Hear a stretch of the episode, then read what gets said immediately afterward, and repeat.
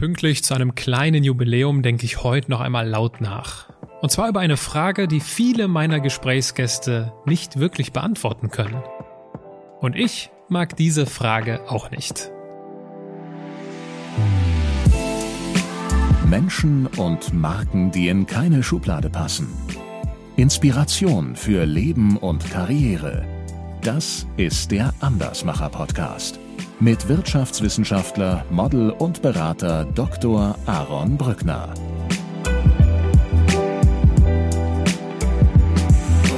Es freut mich, dass ihr wieder dabei seid. 150 Podcast-Folgen, das ist doch eine Gelegenheit, um kurz innezuhalten. An dieser Stelle möchte ich mich ganz besonders bei den Menschen bedanken, die den Podcast finanziell unterstützen. Einige von euch sind mittlerweile über den Hinweis in den Show Notes gestolpert und haben sich dazu entschieden, mir dabei zu helfen, mein Audio-Equipment abzugraden. An euch ein ausdrückliches Dankeschön. Worum geht es heute? Seit Folge 144 wisst ihr ja, dass ich hin und wieder laut darüber nachdenken werde, was meine Gäste uns somit auf den Weg geben. Und ihr werdet das kennen. Manche Aussagen der Andersmacher hallen nach. In manche Folgen hören wir deswegen auch noch einmal rein. Ich sehe dieses Solo-Format als eine geistige Dehnübung meiner oder auch unserer Reflexionsfähigkeit. Vor kurzem durfte ich einen Vortrag darüber halten, was Andersmacher anders machen. Auf LinkedIn hat der ein oder andere ja vielleicht meinen Post dazu gesehen.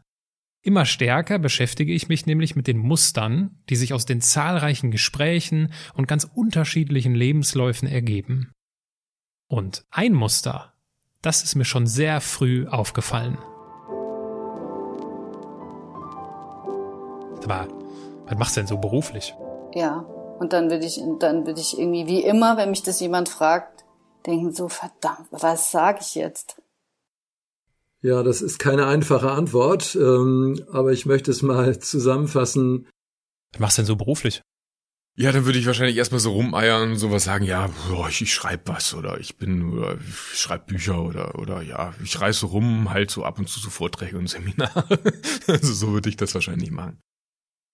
Ja, das ist eine schwierige Frage bei mir, weil ich so viele Berufe habe. Was machst du denn so beruflich? Dann würde ich dich wahrscheinlich fragen, ähm, wie ernst deine Frage gemeint ist und wie viel Zeit du mitgebracht hast. Das ist wirklich gar nicht so einfach zu erklären. Ich habe das dann irgendwann ähm, auch akzeptiert, dass das gar nicht so einfach ist zu erklären. Ich habe. Äh ich würde Sie aber mit Sicherheit irgendwann fragen, Mensch, Sie sind ja hier eine ganz herzliche Person. Was machen, was machen Sie denn so beruflich? ja, dann muss ich mal ausholen, dreimal durchatmen. Was sage ich jetzt? Ja, das ist dann immer die schwierige Frage, die ich auch mal äh, lange, lange zu vermeiden versuche. Was machst du denn eigentlich so beruflich? Und jetzt nehme ich an, möchtest du meine Antwort auf diese Frage das hören? Das ist korrekt. Das Coole bei mir ist ja, dass, dass ich äh, nicht diesen, ich habe ja nicht diesen einen Beruf und selbst wenn ich den ersten Beruf in der Regel nenne, dann kriege ich schon mal fragende Blicke. Was machst du denn so beruflich? Was würde ich da machen? Also ich erwähne es eigentlich immer gar nicht so gerne. Was passiert hier gerade? Ich erkundige mich nach dem Beruf und vielen Andersmachern fällt es eher schwer, da eine klare Antwort darauf zu geben.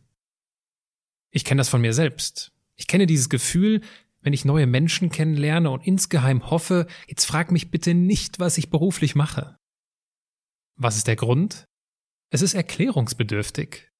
Und wenn eine längere Erklärung auf die Erwartung einer kurzen Antwort trifft, dann habe ich mich schon häufig missverstanden und auch unwohl gefühlt.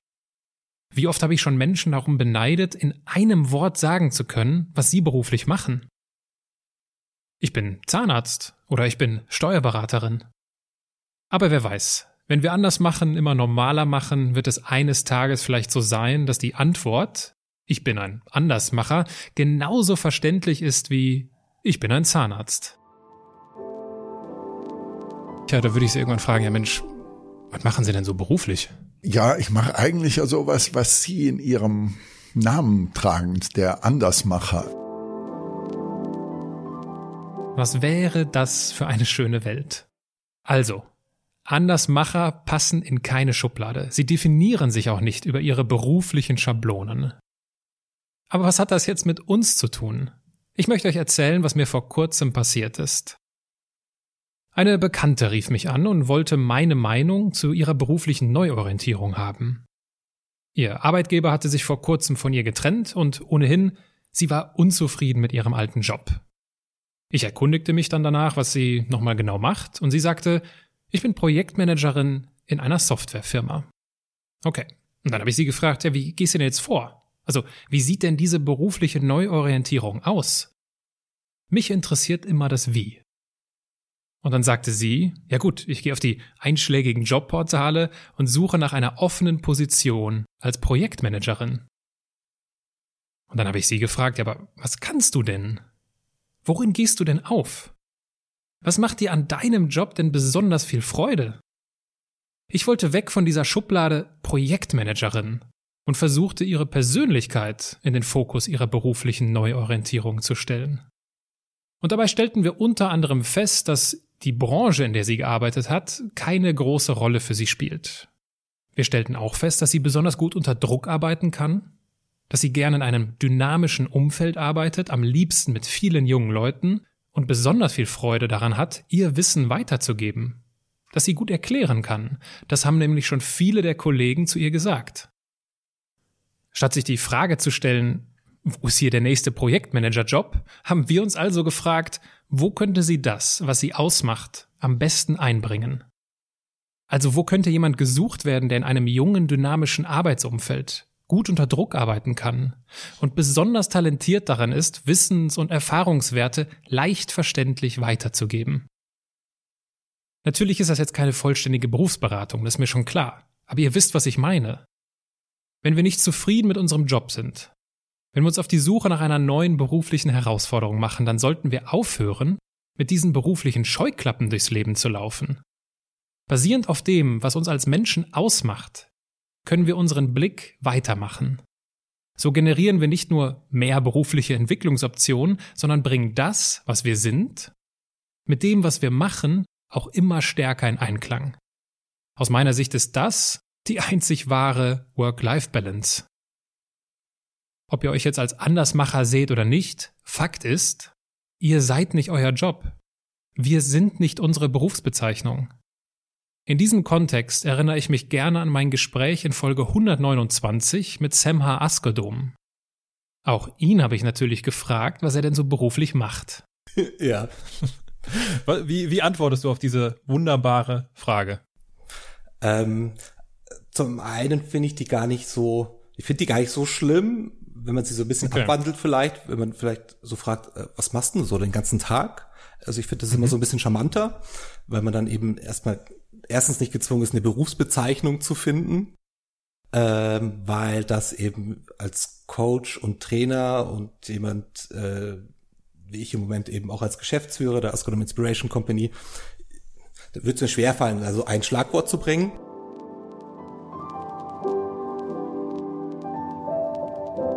Zum Schluss hören wir uns jetzt einen Ausschnitt an, der zum einen zeigt, wie viel Coach schon in dem früheren Koch steckte, und zum anderen hören wir ein engagiertes Plädoyer meinerseits, warum ich diesen Podcast und speziell auch diese Solo-Folge aufnehmen wollte.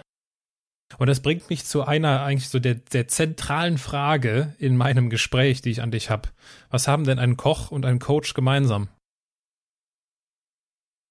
Improvisieren, also ja doch, improvisieren, reagieren, ähm, annehmen, glaube ich. Also wenn dann eben der Bon reinkommt und äh, von dem Menü ist nicht mehr viel übrig, weil es so viele Änderungen und extra Wünsche gibt und äh, den Salat bitte abwiegen, nur 25 Gramm, äh, eben nicht sofort äh, diese Bestellung und die Person dahinter zu verurteilen, ähm, sondern vielleicht fragen, also vielleicht erstmal fragen, warum brauchst du das? Muss es genau so sein? Und das ist, glaube ich, im Coaching ja ganz ähnlich. Ja, annehmen, offen sein, nachfragen und Dienst leisten. Also das ist ähm, Coach, also genau wie Kochen und ein Restaurant betreiben, ja natürlich eine Dienstleistung ist, ähm, und ein gewisses äh, Gast geben. So ist es im Coaching auch, dass ich mich ja in den Dienst des Klienten ähm, meines Gegenüber oder einer Gruppe stelle und einfach einen Raum öffne, Raum gebe. Das sind so die, glaube ich, so die Parallelen. Ja, einfach geben. Ich finde das unheimlich spannend, wie ausführlich und mit welcher Wortwahl du das eben beschrieben hast. Diese Gemeinsamkeit äh, zwischen Koch und Coach. Und deswegen habe ich mich so sehr auf unser Gespräch gefreut, weil auf den ersten Blick, und ich weiß nicht, wie die, wie die Hörerinnen und Hörer das sehen, auf den ersten Blick denkt man sich so, Koch und Coach, ja wie? Ja, nichts hat das irgendwie gemeinsam. Aber auch wenn man jetzt dir eben schon zugehört hat und du erzählt hast, wie du im Restaurant gerne gesprochen hast mit den Gästen, dass die Gäste für einen Kaffee gekommen sind und eigentlich das Gespräch gesucht haben und gar nicht, okay, der Kaffee war nice to have wahrscheinlich und hat wahrscheinlich auch geschmeckt, aber sie sind wegen des Gesprächs gekommen und du hast auch gemerkt, irgendwie liegt mir das. Mhm. Du hast berichtet, wie du mit, wie du mit schwierigen Gästen umgehst. Ja, sondern du hast davon gesprochen, wie du, wie du ruhig bleibst, du versuchst das Problem zu verstehen und du hast die, du, du trägst so dieses Menschenkenner-Gen dann auch schon in dir zu sagen, ja, vielleicht ist der Mensch einfach so grundlegend unzufrieden mit sich und es geht gar nicht gerade um die Pasta mit Gambas, ne? So, und das finde ich so, ich finde das so, ich finde das so schön und das ist einer der Gründe, warum ich, ich, ich es liebe, so Andersmacher zu Wort kommen zu lassen, weil wir sind so oberflächlich in unseren Karrieren und in unseren Berufswahlen, dass wir sagen, ja, du bist Coach, du bist Koch, die, diese Schubladen. Ich hasse diese Schubladen. Und das ist so ein schönes Beispiel bei dir, dass diese, es geht gar nicht um diese Schubladen, es geht nicht um die Berufsbezeichnung, es geht darum, was du als Mensch kannst und gerne machst. Und diese Fähigkeiten und diese Talente und wie auch immer man das nennen möchte, die kennen keine Schubladen. Die kennen unterschiedliche Ausprägungen und du kannst sie in unterschiedlichen Räumen und Umgebungen einsetzen. Aber das alles, was du erzählt hast, dieses Improvisieren, dieses, dieses Annehmen, Fragen stellen, Dienst leisten. Und mir geht's jetzt auch gar nicht darum, weil das ist dann häufig, was man dann hört. Ja, das ist so dieser kleinste gemeinsame Nenner. Gemeinsamkeiten gibt's überall. Mhm. Nein, das, was du heute erzählt hast, das, was, wie du gerade diese Gemeinsamkeiten beschrieben hast, das würde nicht passen, wenn du mir jetzt erzählst, du bist Lehrer. Oder du bist, oder du, du bist Schreiner oder du bist Fußballer wie, oder du wolltest Fußballer werden wie Leon Goretzka. Das sind dann wiederum andere Schwerpunkte. Und das, was du erzählt, also dann damit schließe ich meinen äh, Monolog. Aber ich finde das so, ich finde das so schön und so gelungen und so wichtig zu verstehen, dass es nicht auf unsere Berufe ankommt, dass es nicht auf diese Schubladen ankommt, sondern auf das, was da wirklich in uns schlummert und wie sich das bemerkbar macht. Perfekt. Und das passt ja auch super zu unserer äh, Bar-Eingangsfrage, als wir äh, ja, in unserer genau. imaginären Bar uns kennengelernt haben. Warum ich das eben auch so schön finde, danach zu fragen, was machst du und nicht was bist du.